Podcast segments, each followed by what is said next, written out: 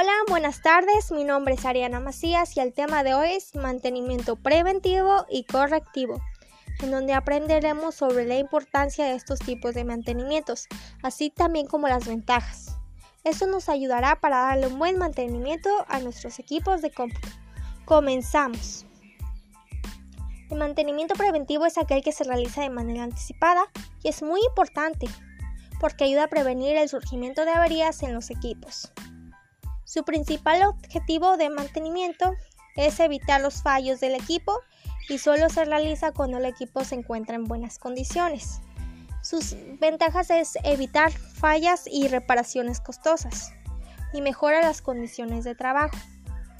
Y el mantenimiento rutinario o correctivo es aquel que corrige los defectos observados en los equipos o instalaciones y es muy importante porque consiste en localizar los defectos para corregirlos y repara todo aquello que está descompuesto.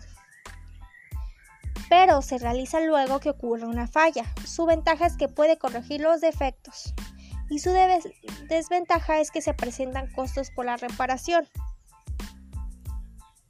Los tipos de mantenimiento es el correctivo, que es el que corrige los defectos, el preventivo, el que se realiza de manera anticipada, el adaptativo, la incorporación de nuevas funcionalidades y está el mantenimiento interno y externo. Los criterios de mantenimiento que se deben considerar es la limpieza de los componentes del hardware, la comprobación de que los equipos estén funcionando correctamente, así también como la reparación de los componentes que ya están desgastados, la limpieza de archivos y programas y el mantenimiento de las bases de datos.